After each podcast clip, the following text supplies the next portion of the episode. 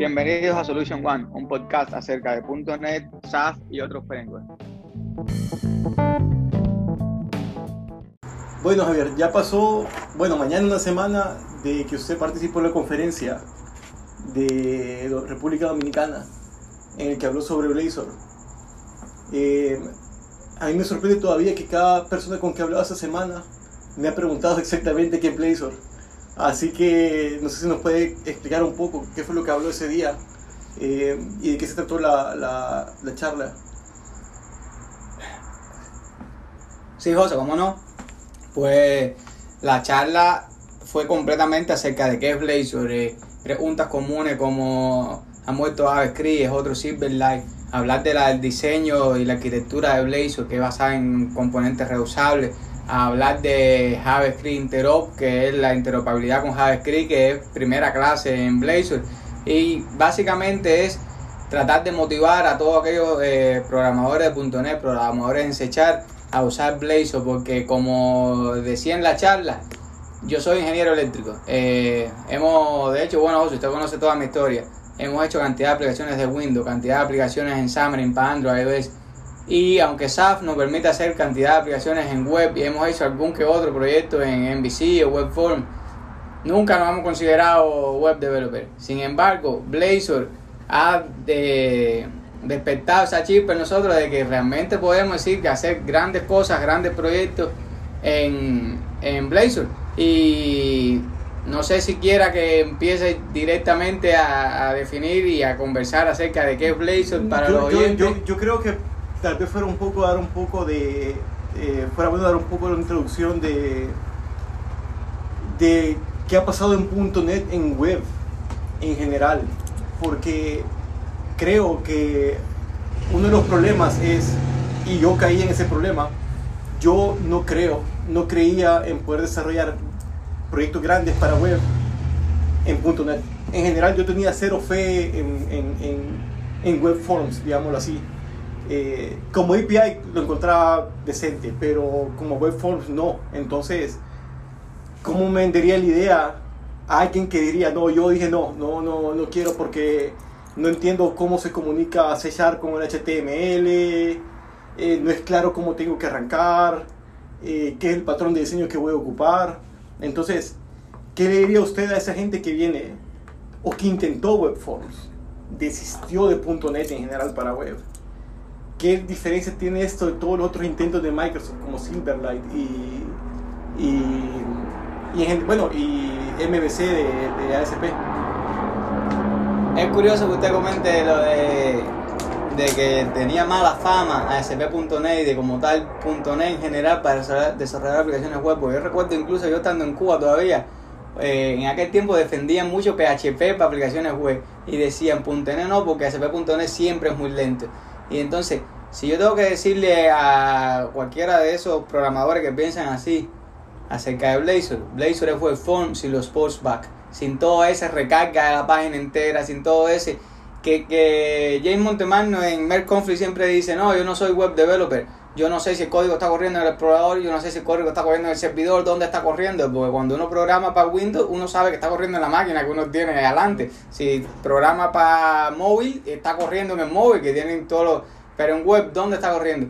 Sin embargo, Blazor hace una definición bien clara de dónde está corriendo cada, cada cada feature, cada pedazo de código que uno implementa, cada interacción, cada evento.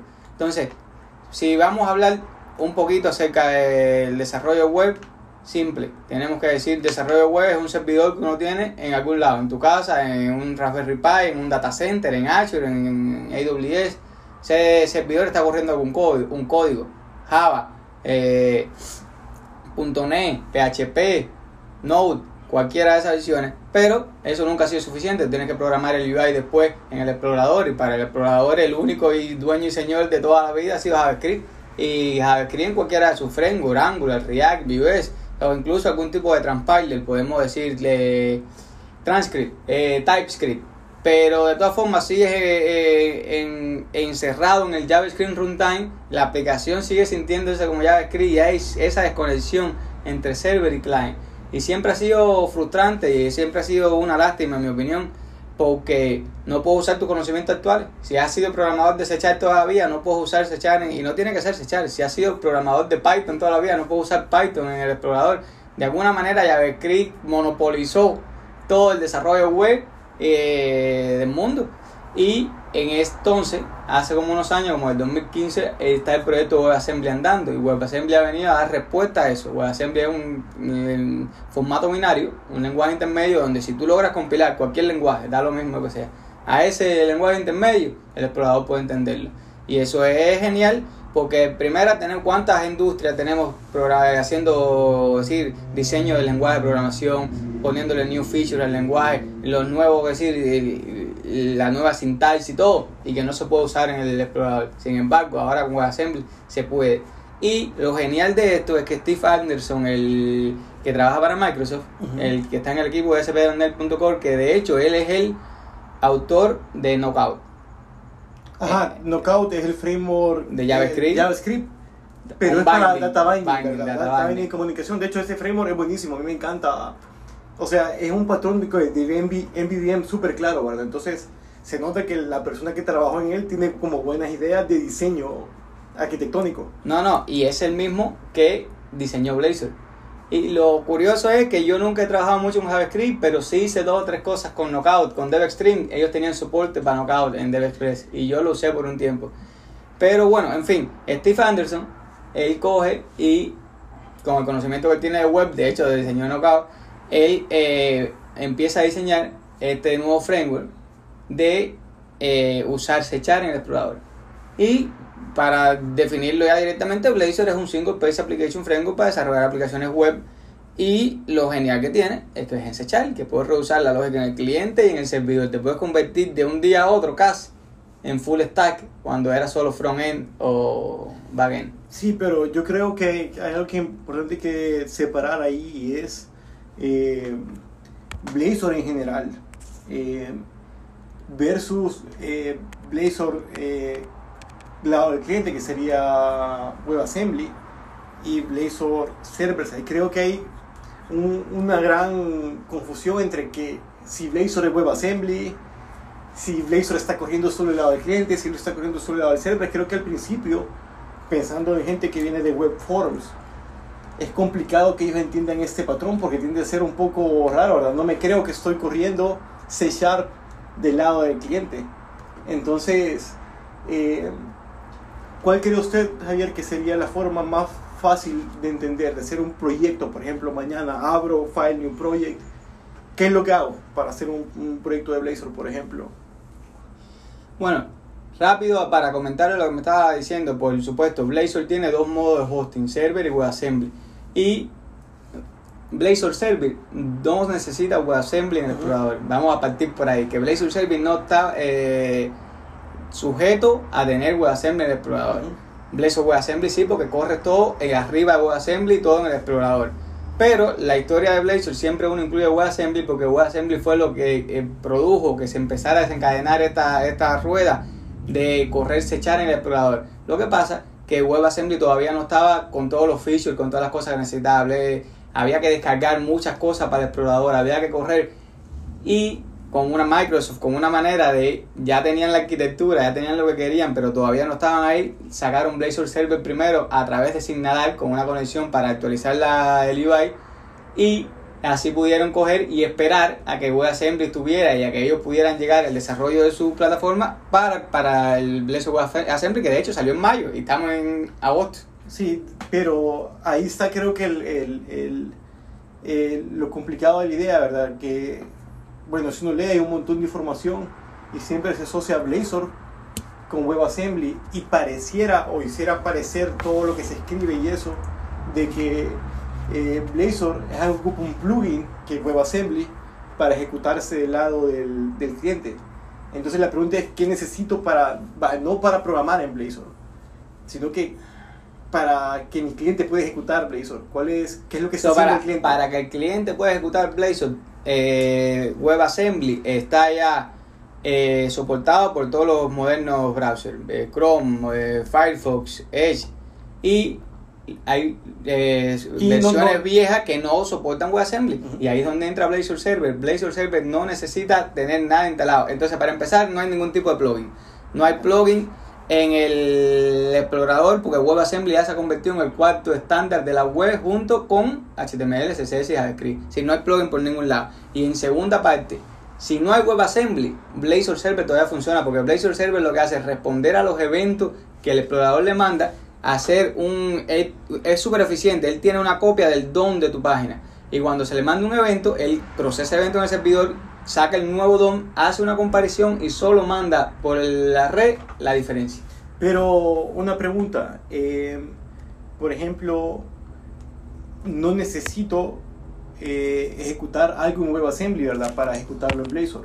O sea, la verdadera pregunta es algo así. Ah, la- es, ¿qué pasaría si, cómo se lo explicaría a alguien que va a ejecutar todo su código server-side? En el caso de mi aplicación es bancaria, yo no quiero exponer nada, no quiero que nada esté corriendo del lado del cliente. Entonces, ¿qué utilidad tiene Blazor ahí para mí como persona server-side? No como persona que programa UI, sino que como persona que programa server-side. Pues eh, ahí yo diría simple.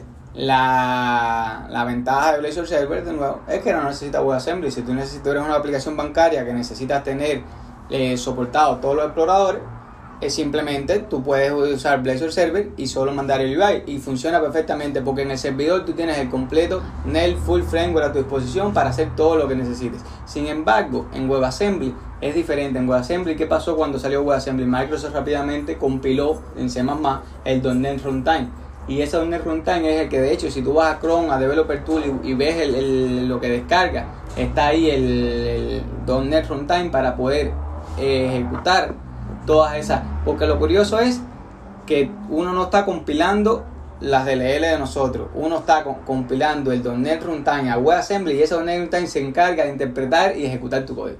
Ahí tengo varias, varias preguntas sobre eso, pero empecemos con la que vamos atrás, ¿verdad? En la conversación. Y sería, es, esto quiere decir que si tengo dos sabores de Blazor, el Blazor que corre en el eh, client side y Blazor de server side, eso, la pre- primera pregunta que hago por ignorancia, la verdad, es, si yo corro Blazor en el lado del servidor, aún así puedo manipular el DOM, o sea, el HTML de la página con C Sharp, Sí, sí. o pierdo esa habilidad. No, para nada. Porque si se fija, Blazor, y pongamos una pirámide, Blazor está arriba de .NET, que realmente es mono, porque mono es el, el .NET Interpreter, el runtime que Ajá. ellos compilaron. Después viene el eh, JavaScript, y JavaScript es que se está comunicando con el DOM. Ellos tienen algún tipo de bridge entre el código que se está ejecutando en C de WebAssembly y pasa por JavaScript y modifica el DOM.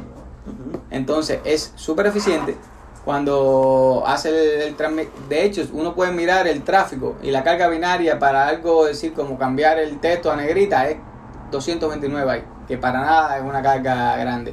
Y además, si se fija en ese código binario, a pesar de que no ser le- eh, intencionado para que los humanos puedan leerlo, hay una pequeña representación del JSON y uno incluso ve el style, font, bold, lo que se está mandando por el cable. Bien eficiente y bien genial. Y eso es la parte server solamente. WebAssembly se ejecuta directamente en el cliente y ahí podrán ver que de hecho hay varios juegos y Try.net, la plataforma de aprendizaje de Microsoft en C que uno corre el código, lo compila ahí mismo y ahí mismo ve la, la respuesta. Entonces, la siguiente pregunta sería, si estoy corriendo server-side, eh, el- el render del DOM siempre lo está haciendo WebAssembly, necesita ser ejecutado por WebAssembly o en ese caso la comunicación entre C Sharp y el DOM es diferente. Eh, el- cuando es Blazor Server, WebAssembly no lo necesitamos para nada. Blazor Server, lo que pasa es que tiene una conexión por Signalar abierta todo el tiempo, por WebSocket. So, tenemos una conexión y para los que no conocen Signalar, Signalar es una, eh, una framework de comunicación bilateral en real time. Entonces puedes En tener C Sharp. en C Sharp, completamente. Puedes tener de uno a uno, de uno a mucho. El, el- el- por te notifica cuando un cliente se conecta, cuando un cliente se desconecta, porque tienes como un hub que tú puedes coger y conectar todo el mundo ahí y tener esas notificaciones, notificaciones de eventos, de necesito modificar esto, necesito modificar lo otro. Y esas, eh, Pero es- este hub, este hub aparentemente, si no mal recuerdo, es como un hub virtual que puede ser invocado desde muchos lenguajes, porque hasta donde entiendo hay clientes de Signalar para no solo C Sharp, sino que el más común creo que es de JavaScript. Exactamente. Pero hay PHP, Hay Java. montón de... Eh, eh, Signalite O sea tiene es un SDK para llamarlo de varios diferentes Ajá. tipos de lenguajes. Pero, la- el- y de hecho, Signalite no es solo por WebSocket, Signalite tiene otros protocolos y tiene otras. Eh, creo que tiene long polling, tienen 500 cosas que Sí, se usaban varios- antes, pero el, el- el final. Y lo cons- decide él, ¿verdad? Él ve cuál es el más óptimo para decir la Exactamente, uno siempre lo puede configurar. Uno siempre lo puede configurar. Pero de nuevo, el que ha trabajado con WebSocket sabe que configurar Sí. WebSocket es un. él Pues- tiene sus su, sí. sus sorpresas. Entonces, sin embargo, Signalar es eficiente, es un framework de Microsoft que ha sido probado por años. Se ha sido probado en eh, aplicaciones de chat, ha sido probado en aplicaciones por concurrencia, cuando uno modifica un récord en la base y otro lo modifica De, también. Además, de, de hecho, Signalar no es algo nuevo. O sea, creo que ahora Signalar eh, de ACPNet Core es el que tiene un gran auge porque viene parte del framework, ¿verdad? De hecho, yo ocupé un montón de Signalar en ASP.NET tradicional y como yo no ocupaba ASP.NET para casi nada, ¿verdad? Pero para hacer hubs, para controlar cosas en .NET, para Real Time Communication, es buenísimo. Y ya era bueno antes. Así que no me imagino cómo ser ahora de bueno con, con, con la progresión que hay ya de NetCore, ASP.NET Core, ¿verdad? Entonces, eso de estar súper optimizado esa comunicación. No, de hecho, Microsoft tiene, va más allá, él tiene Signalar as a Service, con Azure Signalar Service. Y eso significa que tu sistema escala a- para arriba y para abajo solito sin uno... O, o- sea que Signalar es uno de los first class citizens es de- completamente, de Microsoft, ¿verdad? completamente. porque está eh, adentro del framework. Ahora ya no es una parte separada, porque si no mal recuerdo, en todos los proyectos que estamos haciendo últimamente en la oficina, eh, pues solo por tener a ASP.NET Core referenciado en su proyecto ya tiene Signalar puesto también, o sea que no lo estoy ocupando, ya es parte de... No, y en Blazor lo mejor que tienen, y digamos, es decir, todas estas eh, configuraciones Signalar son completamente customizables, digámoslo así, uno puede modificar, pero no estás puesto al developer. En un proyecto de Blazor, aunque sea Blazor Server, tú no tienes directo el acceso a la conexión de Signalar. Ya él se encarga de hacerlo todo por ti, está optimizado y está ya hecho como tú lo O sea. ¿qué quiere decir esto? Que yo no estoy programando la capa de comunicación.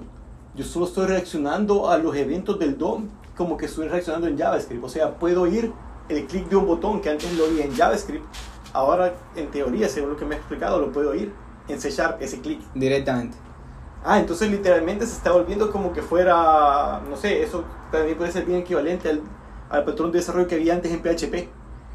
O sea, yo ocupé un montón PHP y era eso, ¿verdad? Una capa súper ligera encima de HTML y el HTML reaccionaba directamente. Claro, había postback, ¿verdad? Ujú. Pero en este caso, aparentemente, el Pero, postback eh, no... pero es increíble lo parecido que es a Webform, porque incluso tú puedes coger en tu Razor Page, ponerle el code behind y ejecutar todo el código directamente. Que, es decir, se parece casi idéntico Ah, pero Webform. pa- por ejemplo, ahí son de las cosas que confunden, porque yo estuve probando eso y cuando yo era un componente nuevo o una página nueva, el componente es .razor, pero ver, una página es CSHTML o algo así, que es como HTML con C Sharp. Exacto. Pero ambos adentro son lo mismo, ¿verdad? Son Blazor. No, la diferencia es que el- en el Razor uno puede añadir ese chat. Ajá. Uno puede usar el add code Ajá. y poner el código ahí mismo con el HTML. Y en ciertos casos, cuando tiene un componente chiquito que tú quieres ver, eh, si doy clic, ¿qué pasa? Ahí mismo Ajá. tiene sentido, pero cuando uno está desarrollando aplicaciones más grandes, para una cuestión de mantenibilidad y todo, es bueno tener el, el UI separado del, del código que lo está ejecutando. Pero perfectamente, los dos, las dos. O sea, los dos templates son básicamente el mismo tipo de código, De hecho- hablando, de O sea, hecho, solo cambia la extensión. Exacto, y de hecho la gente los organiza diferente. A veces hay- quienes los ponen los dos en el mismo archivo. HTML arriba, eh, echar abajo.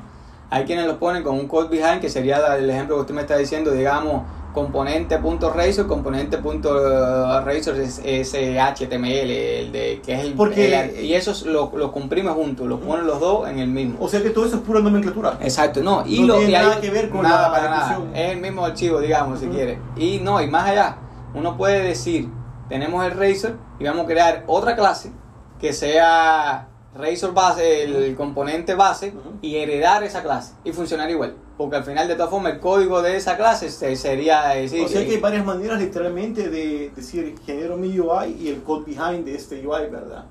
Lo puedo tener directamente en el HTML, que es una forma, o sea, interactuando directo en lo mismo, como con el add code, si no me equivoco, Exacto, el- exacto. lo puedo tener ambos en el mismo archivo, pero separados, ¿verdad? Solo invocando uno al otro. Y puedo tener la clase que es a un componente base y lo heredo. Son como tres Exact- sabores de... Exactamente, pero al final todo es cuestión de gusto. Es el mismo decir, código, es la misma. Se compila al final igual. Puedo, puedo ocupar designers en Blazor. No todavía, pero ya eso, eso Ajá. lo están. Pero eh, son designers serían de HTML, ¿verdad? Ningún componente es... O sea, ¿en qué, ¿en qué lenguaje están hechos los componentes? ¿Qué es lo que puedo usar para Solo, UI? solo hay una aplicación que yo he visto, una compañía, Ratsen. Ujú, Ellos tienen, ellos tenían desde antes, digamos, un creador de aplicaciones eh, para Angular. Y cuando salió Blazor, ellos están soportando Blazor ahora. Y ellos tienen algún tipo de designer que creo que, no sé cómo lo tengan implementado, pero que después se encarga de generar todas las demás. páginas de, de Blazor, todas las páginas de Angular y lo que Pero, por ejemplo, si yo quiero poner un textbox en Blazor, ¿qué textbox ocupo? ¿Qué es lo que... HTML, un input, un input? un input directamente. Pero también hay componentes hechos en C Sharp, ¿verdad? Hay, yo he visto que son unos que son clases, que son como tags de una clase, y lo instancio, que también creo que es un, No. de componente. Por supuesto, ¿no? Y digamos, Blazor es basado completamente en componentes y, y de hecho está la composición de padre e hijo. Un componente puede incluir otro componente adentro y se le puede pasar parámetros a los dos componentes, al padre y al hijo, y es lo genial que tiene Blazor porque estás diseñando un componente como si fuera una función. Yo necesito que me entres estos parámetros y yo necesito después procesar estos parámetros y yo se los voy a devolver a mi padre. Y de hecho todo está comp- eh, compuesto por componentes basado en que empiezas en la página index Y ese es un componente, ¿verdad? Y ese es un componente que de hecho eh, tiene el componente de routing adentro para uno saber en qué parte de la aplicación va a redireccionar al usuario y ahí empiezas a componer toda tu aplicación basada en componentes. Pero imagínense, piensen eso un segundo, lo que uno puede lograr. Uno puede coger esos componentes y empacarlo en una Razor Library y puedes usarlo en tu próxima aplicación. Tú tienes tu login que ya te gusta con tu foto, Sí. con tus dos eh, textbooks, con tu botón. Lo pones en una de esos y simplemente le añades el nuevo código, el nuevo provider de autentificación, etcétera, etcétera. Bueno, ahora creo que hemos visto como suficiente de, de- como del lado del programador, ¿verdad? ¿Qué es, ¿Qué es lo que va a programar? Entiendo que va a ser C Sharp, puedo usarlo a todo nivel, tanto en el UI como la parte de la lógica de negocio. El ¿verdad? ejemplo más claro es una validación. Siempre hay que validar doble. Tienes que validar en el usuario cuando esté poniendo su correo, por ejemplo, y porque tienes que darle una respuesta rápida diciendo, Ajá. "Eh, este valor no es válido. Ese, eso mejora el user int, el- Ujú. eh, la experiencia Ajá, del eso usuario. es lo que haríamos antes en JavaScript. Exacto, pero cuando se manda al servidor hay que volver a validarlo porque se, por supuesto que el JavaScript está corriendo local, uno siempre puede modificar y saltarse esa validación y para evitar ciertos tipos de ataques tienes que volver a validar. Antes tenías que hacerlo en JavaScript, tenías que De hacerlo forma en tu lenguaje servidor, en el otro Sharp, servidor. en cualquier Visual Basic, en PHP, en lo que quieras. Ahora la misma librería salta las referencias del cliente, las referencias en el servidor. O sea que literalmente yo podría hacer que, Mismo un, código, no que un- nada. que un textbox eh, llame una función que tenga yo que se me validar cuando termine el on, on change o lo que sea que estoy escu- escuchando.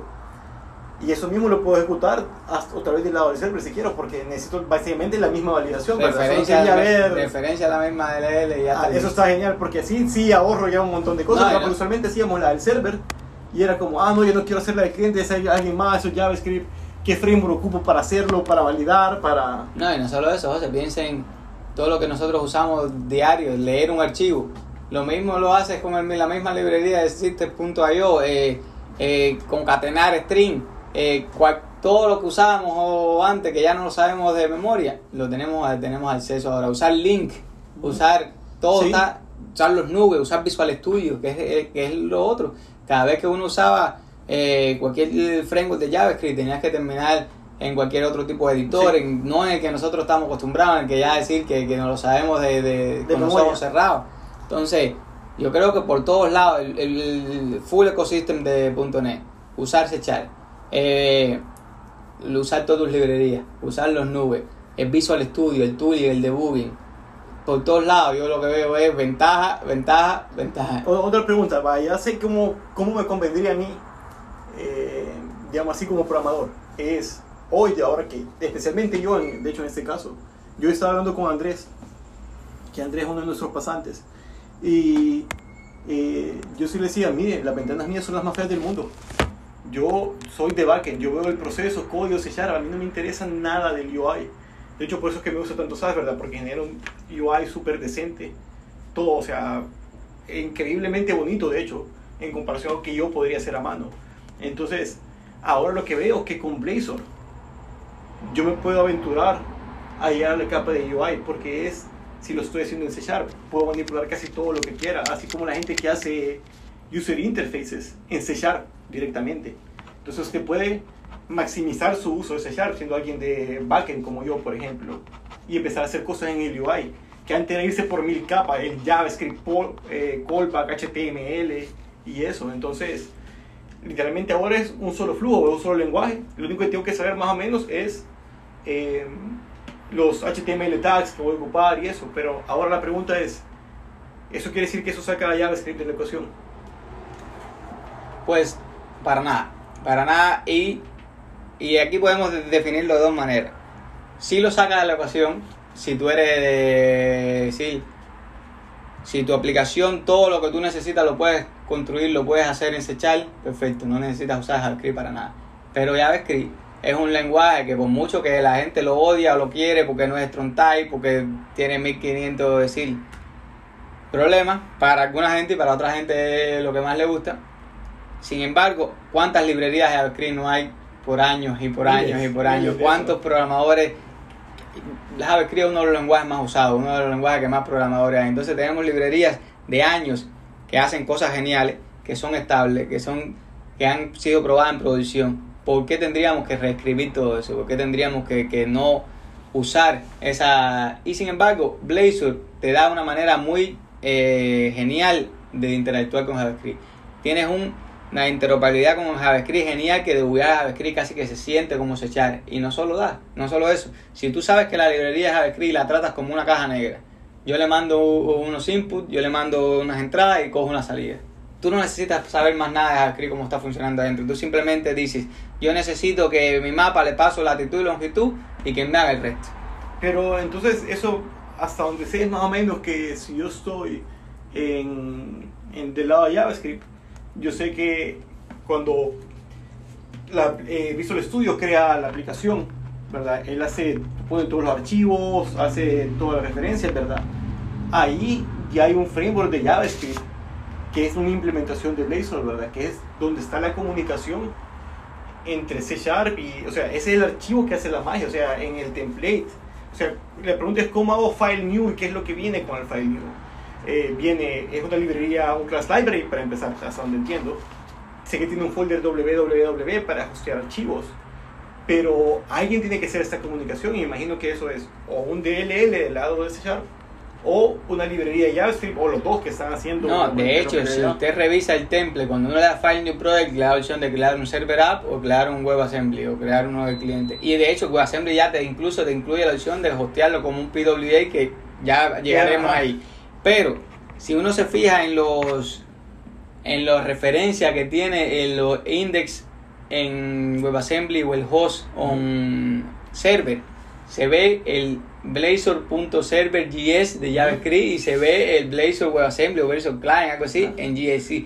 Definitivamente hay un archivo de JavaScript que está haciendo la, la, la. O sea, Exactamente. es, ello- esa es la magia, digamos así. Ese, eso es, es Blazor, el corazón, esa es interoperabilidad entre C Sharp Pero lo genial es- HTML. y que el programador no necesita saber lo que está programado no necesita ver cómo hicieron eso. Siempre yo quiero saber el- el- la historia y, el, y entender cómo lo está funcionando. Pero yo no necesito saber, de hecho, sí, es que no necesita saber la comunicación. Exacto. O sea, eh, no- como dicen, no quiero saber cómo se hicieron las salchichas o algo así, eh, o, o cómo se mató el cerdo, hay un dicho sobre eh, eso. eh, que es, a veces yo no- veo el producto final, pero no quiero ver el en medio, no me interesa, la verdad, no es mi negocio. Yo estoy seguro que si viéramos cómo se hacen ciertas comidas aquí nunca la, la- la probaríamos. Pero bueno, eh, Blazor eh, José es genial en ese aspecto. Y de nuevo, al tener estos dos eh, hosting mode, eh, server y WebAssembly, nos da posibilidad para para crear tantos tipos de aplicaciones. Porque, por ejemplo, pensemos en JavaScript, en estos frameworks. Ellos solamente tienen la parte del cliente. Significa que cada vez que tengas que conectarte a una base de datos o algún otro tipo de web service, tienes que tener una capa intermedia. Tú no puedes conectarte a la base de datos directa, no puedes guardar los secretos de tu API key, tu secret key en el explorador, porque es muy fácil descompilarlo y ver tu, tu, tu información confidencial. Sin embargo, con Blazor Server sí definitivamente podemos tener nuestro servidor de base de datos en el mismo servidor, podemos tener eh, eh, nuestros secretos guardados porque nadie tiene acceso a ese servidor. Y Blazor WebAssembly lo que nos da es la genialidad de correr si no necesitamos servidor todo en el cliente. Si tenemos que hacer un juego, por ejemplo, que no, no necesita todo es eh, autocontenido, no necesita usarlo. Sin embargo, Blazor Server sí necesitas algún tipo de conexión porque SecNetApp tiene que tener ese canal abierto todo el tiempo. Y bueno, ya hablando un poco más de ahora ya sé, digamos, cómo empiezo, cómo es la comunicación, qué es lo que hace el file new, ¿verdad? Para el template. Ahora la pregunta es, ¿qué necesito yo para correr esto? O sea, necesito tener, ya sabemos que para WebAssembly no hay que poner nada en el, en el explorador, no es un plugin y está soportado en todo, es un estándar, ¿verdad? Está soportado en todos los navegadores modernos. Ahora, ¿dónde hosteo esto? ¿Cómo lo hosteo? ¿Lo puedo correr en AIS con, con mis otras aplicaciones? ¿O es un servidor especial? Bueno, ahora voy a, a respondérselo en dos partes. La primera es cuando volvió a repetir lo de que no hay plugin. Ahorita me preguntó acerca de Silverlight y no llegué a poder eh, contestarle. Silverlight, vamos a hablar de cómo hacíamos aplicaciones web antes. La mayoría de aplicaciones web interactivas eh, que se estaban en, en internet eran hechas en Flash. Y para hacerlas hechas en Flash, Flash era extremadamente difícil con muchas partes movibles, muchas partes sincronizadas y vino Silverlight a darle la solución a eso, programarse echar en el explorador con SAML. Y era genial, era el futuro, era lo que más prometía. Pero al ser basado en plugins, había cierto problema de seguridad. Y Apple decidió que no quería soportar más el plugin en su en Safari. Y al Apple, una empresa tan grande, matar plugins, Microsoft no le queda otra que matar hasta Silverlight. donde entiendo no fue, no fue una decisión arbitraria. Eh, no fue yo, yo quiero deshabilitar el plugin de Flash por, por, porque quiero. Lo que entiendo es que el plugin tenía un mal performance para empezar. Y, o sea, posibles problemas de seguridad. ¿De dónde bajo este plugin?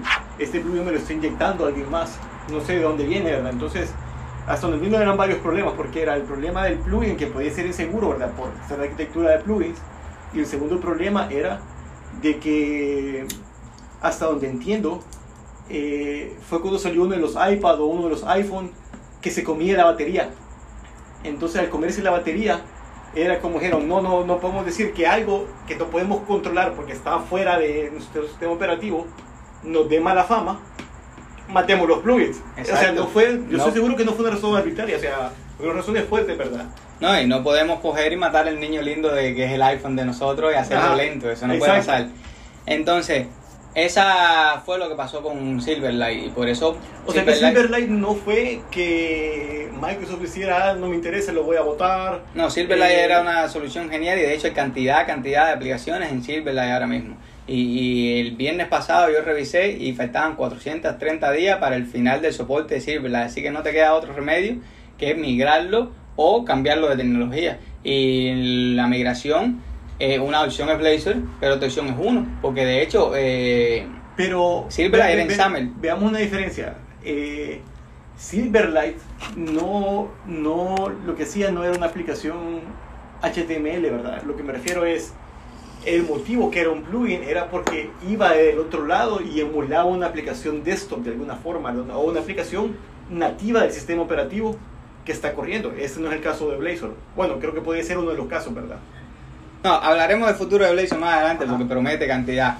Pero sí, eh, Silverlight por supuesto te permitía hacer el UI en SAML en vez de HTML. Y Pero parecía una aplicación nativa del otro lado, ¿verdad? Que era como que fuera un desktop o lo que sea del otro lado. Era Tenía por- un look and feel Por eso, tenía, por eso el plugin, ¿verdad? Que era Exacto. voy a emular una ventana del otro lado.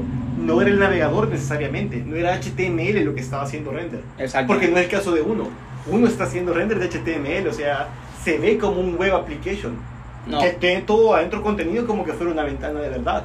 Pero es caso un poco diferente al de Silverlight, ¿verdad? Exactamente. Y eh, con WebAssembly, de hecho, creo que hay un, un nuevo proyecto Open Silver Live o algo así, donde ellos están cogiendo... Antes había Moonlight, eh, que era uno algo, así. algo parecido y, y, eh, vale la pena darle un vistazo porque está súper interesante. Pero bueno, siguiendo la pregunta que me hizo de cómo hostear eh, Blazor. Blazor se puede resumir en Blazor Servers específicamente como la aplicación de asp.net.core. Más nada. O sea que va a correr donde corre una aplicación de ASP.NET Core. Eso Exactamente, decir, en Linux, en iOS, Windows, en ajá, donde quiera. En la ref. Blazor WebAssembly es diferente porque Blazor WebAssembly corre en el explorador, no hay que hostearlo en ningún lado. Sin embargo, esas aplicaciones de web, Blazor WebAssembly, al tú poder hacerlas así, son estáticas. Uno puede decir hostearla en cualquier eh, plataforma que hostee eh, web estático, como Azure Static eh, Storage Website o GitHub Pages o cualquier otra. Y de hecho, se puede hostear en Blob Storage. Si uno lo, O sea, en, cualquier cosa que almacene. en. Exactamente. Entonces, O sea que son dos modelos diferentes de hosteo. exactamente. Uno necesita server y el otro no, a menos que solo para la comunicación, ¿verdad? Es decir, eh, si estoy en WebAssembly, en algún momento algo tengo que mandarle a server, no está aislada la aplicación. No, por supuesto. ¿verdad? Pero el, lo genial de nuevo de Blazor es poder usar .NET y C Sharp directamente. Imagínese un nuevo, tú eres un, un equipo de programadores en .NET y llega un nuevo programador y puede estar programando eh, sin, sin saber nada de Blazor. Se sienta, se entrena, en tres horas puede estar haciendo código de producción, podemos enseñarle un prototipo al cliente al otro día. Es así de productivo Blazor. Y si tienes y si tu compañía es eh, está haciendo las cosas reusables de poder coger y el UI que hice reusarlo y la lógica que hice reusarlo y lo tienes todo puesto en tu proyecto de estándar aparte con todas tus clases, tu proyecto con todo tu UI, tu Razor Crescent Library. Crear otra aplicación es simplemente unir piezas. Eh, eh, así de genial es Blaze. O sea que no solo es como un- una nueva alternativa entre hosteo, ¿verdad? Que es el de ser del, del cliente. Eh, también tengo la ventaja de poder interactuar con JavaScript, eh, escribir directamente desde C Sharp, interactuar con HTML y JavaScript también. Entonces veo que tiene un montón de ventajas. Pa- Parece bastante ahora que Microsoft se modernizó. O no sé si se modernizó o se atrasó. Tal vez Mi- Microsoft tenía una idea demasiado buena con WebForms, que era que web sea igual que Windows, arrastro, pego y abstraigo todo, ¿verdad? Esa abstracción no fue muy buena, hacía postbag por todos lados. Entonces, esa fue la idea tal vez. Tal vez era una buena idea, no, no tan bien implementada, quién sabe, ¿verdad? Eh, no, no tan bien implementada, no quién sabe. O sea, tenía sus limitantes WebForms. Pero, entonces, yo veo que ahora, ah, según como me lo he explicado, ya es más eh, congruente con los otros patrones de diseño web. Por ejemplo, antes uno veía un código de Stack Overflow y le ponen HTML, CSS y el JavaScript. Eso quiere decir que ya casi con eso puedo agarrarlo y interactuar. C Sharp ya no es, ah, ya no sé si tengo, puedo poner JavaScript en ese momento, solo puedo hacer en el loading page que se ponía antes en ASP normal, que, es- que había un startup script que usted ah, carga la página, carga los JavaScript en ese momento, pero después ya no los puede inyectar, los hacer ¿verdad? Entonces, antes estaba demasiado desconectado. Hoy pareciera ser más parecido a cualquier otro lenguaje server-side, que es PHP, por ejemplo, que tenía solo JavaScript para interactuar, inter- interactuar con lo que quería. Y lo demás server-side y todo como bien dijeron, una capa bien como frontal, digámoslo así. En, en ASP.NET había como, no sé, la AIS estaba hosteando la aplicación, eh, eh, proyectando el DOM y de ahí procesando como que bien separados, eran como metidos bien separados, ¿verdad? Creo que tal vez porque AIS nació para, para ASP tradicional, que es algo más parecido a PHP. No, y de hecho Blazor ahora es la competencia directa de Angular, de React, y de hecho la arquitectura de React es bien similar a la de Blazor, que es basada en componentes reusables y todo.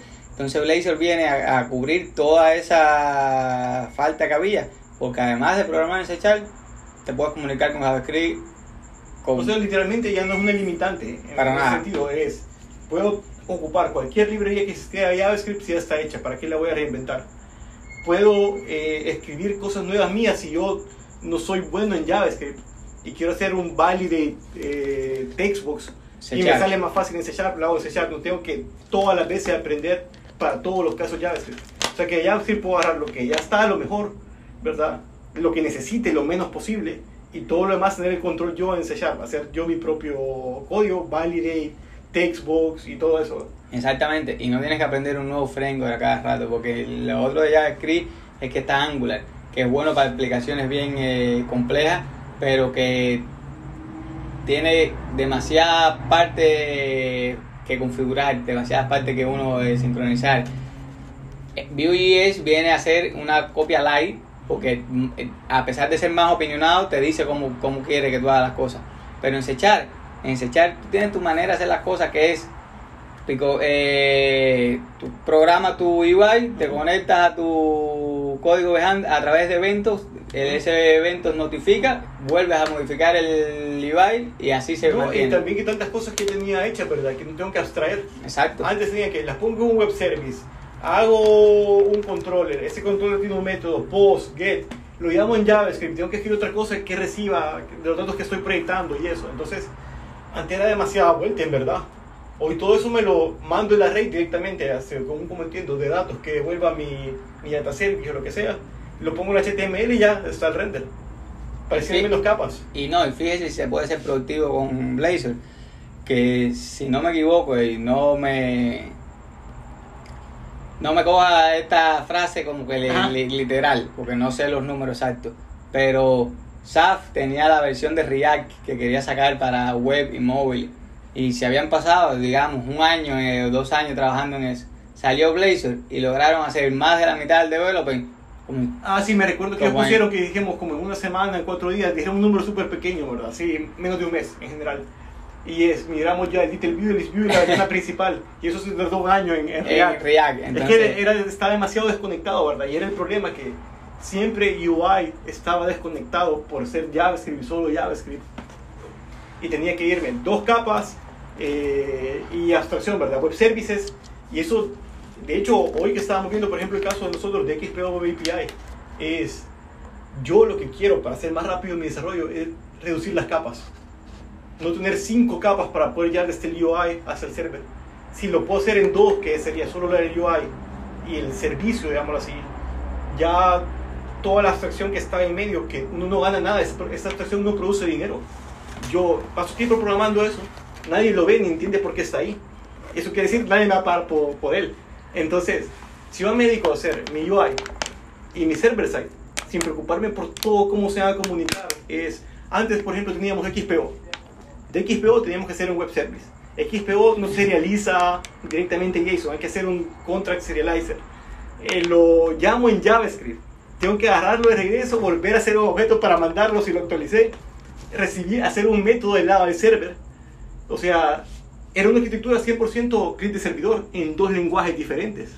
Entonces, ¿cómo mataba eso la productividad? Y ese es el problema más grande, que sean dos lenguajes diferentes. Significa que tú tienes que tener un equipo más heterogéneo. No puede ser que yo diga, no, tengo un equipo de programadores de .NET y todos estamos bien especializados y no importa lo que caiga, cualquiera de nosotros puede encargarse. No, yo he estado en compañía trabajando donde ha habido un solo o dos programadores React y si él falta, nosotros que somos .NET hemos ¿Qué van a tenido que tratar de, de darle soporte a eso. Overflow. Y, y exacto, Stack Stack Overflow. Overflow. Y entonces es, es bien peligroso con algo que está en producción, alguien que no sepa realmente lo que está haciendo, estar cambiando y modificando cosas. O, o sea que literalmente eso quiere decir que hay un futuro diferente para los programadores de .NET. Ahora, bueno, ya pasó que cuando compraron Xamarin, Mono y eso, eh, era un montón de múltiples sistemas operativos, ¿verdad? A través de partes nativos solamente, porque era UI para Windows, eh, eh, GTK Sharp para Mac y así, ¿verdad? Cada uno tenía un... Ya .NET se había vuelto multisistema operativos, pero todavía estaban cada capa de UI separada. Ahora están en la capa como más universal del mundo, que es HTML. O sea, llegaron ahí, eso fue el salto de Net, Core sería, o tal vez desde Net estándar se fue planeando eso. No, y ahora con Net 5 ya todo se une y se En vuelve- un solo framework. Me- menos sabores, ¿verdad? Menos formas de que confundirse de a qué le hago target. No, porque increíblemente todavía hay cantidad de gente que se confunde entre Netcore, Net Framework, Net Standard, Net 5. Si entonces, si estaba en Netcore 3.1, entonces ¿por qué el Net O el- Framework está en o- 4.6 y O, ajá, 4.8? o hay 2.1 hay 2.1 de Netcore, que es el más común, creo, en este momento. Y hay 3.1, que es el más nuevo, más parecido a 5. O sea, eso tiene que ser el próximo episodio, creo. ¿Qué, qué va a pasar con todos los frameworks? Y no, pero el futuro promete. Y sobre todo que ellos quieren hacer Net 5 y hacer MAUI que sea el, el framework de, de desarrollar multiplataforma para cualquier Ajá. plataforma, digamos Android, Windows, Mac, Linux, con un single project. Ajá. Ya veremos O cómo sea, saca. va a ser single project, single UI también para Exacto. todo. Eso, Ya veremos. eso sí se oye, eso se ve como el futuro, en verdad. Se ve genial. Se oye ya. utópico, pero... Y no se ve tan lejos porque viene en los próximos O años. sea y que para Net, Net 4 saltado porque es una capa como intermedia, un tiempo de transición, ¿verdad? Es toda la transición entre Net 3. eh, Estamos en Net eh, Full 4.68 y Net Core 3.1. Pero Net Core, que es el, el futuro, no va a pasar a 4. Va a ir directo a 5 y va a unificar todo el 5. framework y el Net Core. Bueno, eso ya eh, creo que es material de otro episodio, Javier. Sí, pues Eh, siguiendo en Blazor hablemos de performance rápido. Ajá. Microsoft hizo un load testing en una aplicación sencilla para el file new template con el weather forecast y con el counter de siempre y con 5000 usuarios concurrentes, un servidor de un CPU y 3 y 4 GB RAM, 5000 usuarios y no hubo degradación de performance. Con un servidor de 4 CPU, 16 GB RAM y 20.000 usuarios concurrentes no hubo degradación en performance, buscando el performance a menor de 200 milisegundos, a un segundo por clic. No hubo decir, la posibilidad de escalar Blazor es genial. Bueno, soy prometedor, la verdad. Creo que en general, eh, creo que es algo que le apostaría, verdad. Es bien complicado decidir a qué tecnología nueva uno le va a apostar. Pero aparentemente Microsoft tiene un, un, un apoyo bien grande a la tecnología. Y lo está impulsando porque se ve por todos lados. Cada artículo, si no está en el Blazor. Exacto, no, y no solo eso, están impulsando tanto Blazor como diciendo, así es como yo quiero que tú hagas aplicaciones web de ahora para adelante. Esta es la manera, estas son las mejores prácticas, esto es como hacer. Y, y- y llegando al futuro de Blazor, porque es la parte más emocionante. Tenemos clients y server, que hemos hablado hasta ahora. Ajá. Pero el client, por ejemplo, ya se puede hacer un PWA, que significa que parece una aplicación instalada, eh, aparece en el taskbar de tu computadora, aparece en el eh, home screen, pero eh, sigue siendo Progressive Web App porque está todavía limitada a la capacidad del explorador, todavía está dentro del, del browser engine. Sin embargo, hay varios proyectos experimentales ya de Blazor en Electron o WebView. Eso significa que sigues teniendo tu aplicación corriendo en un en arriba de Chromium, Ujú. pero Electron viene con un, se- un set de APIs más que Ujú. puedes acceder al file system, puedes usar Sí, como si es como- estuvieras es- en una aplicación es- nativa real. O sea, se vuelve literalmente como un puente. Antes tenemos la abstracción del navegador, ¿verdad? Y el navegador está conteniendo la aplicación y diciendo, va, este es el sandbox, no te puedes ir al file system, por ejemplo. Pero es algo que sí está permitido, cosas como Electron, ¿verdad? Que- Exactamente. o, o, por ejemplo, lo que pasaba con Fonga, que es- era una app intermedia porque ellos habían manipulado WebView para que se comunicara de una manera diferente, ¿verdad? No estar tan restringido eh, como debería estar. Entonces, llamo desde mi aplicación de WebAssembly en este caso, llamo la API de Electron, por ejemplo, y eso me da el acceso al file system. ¿O no? Esa es la, la Exactamente, cuando es PWA tienes soporte offline, porque puedes trabajar offline, puedes recibir push notification, pero sigues limitado al, al sandbox de- del explorador, no puedes acceder al file system directamente. Sin embargo, en Electron, Electron sí viene con un set de APIs diferentes que te dan el acceso a todas esas APIs como si fuera una aplicación nativa. Y más interesante todavía está el proyecto experimental de mobile, Blazor Mobile Binding. Significa que eso es casi ya una competencia React Native. Significa que tú con tu mismo código de Blazor vas a poder hacer una aplicación móvil. Es decir, Pero yo eh, existe- hice... ¿verdad que existe ese caso? Existe el caso de va, React Native y React con Electron también, que Ujú. hacen una aplicación nativa, ¿verdad? Entonces, en este caso ya también se vuelve en competencia. Pues también crea una aplicación nativa que a través de la API de Electron o de Mobile Bindings va a acceder a la ventana que lo hostea, ¿verdad? Y acceso al sistema operativo. O sea, Y si es un teléfono, acceso a la cámara, Ajá. acceso a todo. Entonces, piensa nada más que tiene un solo... Aunque ya había acceso por JavaScript, porque JavaScript tiene, o HTML tiene interoperabilidad con la cámara y eso. Pero nada más piense que tiene un solo código y un solo UI y lo puede correr en web, como un PWA medio que instalado, con Electron directamente nativo, en móvil, en Android, en iOS, en Linux, en Mac, en todos lados, con un solo framework, con Blazor. Y si miran la charla que di el sábado pasado, eh, fue en inglés, en español y hubo ciertos problemas de conexión y de audio. Y los organizadores que hicieron un tremendo trabajo, tuvimos que modificar el plan de acción y hacerlo todo en el teléfono. Y en el teléfono, de hecho, el slide se veía bien chiquitico, las animaciones no pasaban, pero bueno, improvisamos y salió lo mejor que se pudo. Pero no tuve tiempo a mostrar la aplicación corriendo como un PWA y la aplicación en móvil. Sin embargo, después, porque varias gente me lo pidió, hice el video en inglés y lo está en el canal mío de YouTube de la misma presentación. Y ahí sí me da tiempo de crear una aplicación simple que se vea que es web, que se vea como un PWA y que se vea en móvil. Piensen eso, eso está genial. Sí, la verdad que eh, la tiene un poco complicada Microsoft porque impulsando Maui y Blazor que también podrían parecer competencia de alguna forma. Creo que son patrones de diseño diferentes, ¿verdad? Creo que con Blazor lo que se espera atraer a otra gente de, es promover que la gente de C Sharp haga UI, ¿verdad? Interactúe con el UI en web, ¿verdad? Que es algo tan complicado antes. Y traer gente de otros lenguajes, porque el patrón es más parecido a un patrón tradicional web. Entonces creo que no es que tal vez solo quieran multiplataforma, es en algún momento creo que la plataforma va a ser irrelevante, porque va a ser cosas como Maui y Blazor, que producen aplicaciones para todo. Va a ser con el patrón de diseño interno que yo quiero. Es de una aplicación web para atraer a la gente que venía de web, o la gente de esto, que son los que son eh, Windows Forms y esperaban Xamarin Forms para ir a todos los lugares, ¿verdad? Entonces la gente de web va a esperar Blazor como para ir a todas las plataformas, solo va a ser su patrón de diseño el que lo diferencia, porque al final, muy final de las dos cosas, terminan corriendo en todas las plataformas con todas las interoperabilidades posibles. Exactamente, y de hecho yo creo que esa es la, una de, la, de las últimas metas que Microsoft ha hecho y ha cumplido súper bien, que es en lo que tú eres productivo, en lo que ya tú sabes, en lo que te gusta, úsalo y que eso te sirva para todo. Si eres eh, programador, digamos, como de Xamarin y vas a irte a pasar a Maui, sigues programando exactamente como programabas en ese momento y se hace deploy para todas las plataformas. Si eres web developer, sigues haciendo las cosas como mismo las hacías en, web. Sin embargo, ahora tienes Blazor y lo deploy a todas las plataformas. Y eso me gusta cantidad porque siento que hoy en día la tecnología está avanzando tanto que el tooling está dándote la oportunidad de tú no tener que cambiar de, de, de tus habilidades actuales. Porque, por ejemplo, los que son programadores en Kotlin, Kotlin no solo ahora está haciendo Android, está haciendo como, como está compilando para iOS y puedes tener tu aplicación con el solo código de Kotlin en iOS y en Android. Si eres React, estás haciendo JavaScript y estás haciendo web y estás haciendo React Native móvil. Entonces, casi que es como que, ¿qué tú sabes hacer? Hazlo y nosotros eh, nos vamos a encargar de compilarlo y ponerlo en todos lados. Esa es una buena idea para continuar eventualmente en algún otro episodio que son los Hyper Technologies que son todas esas tecnologías que quieren hacer.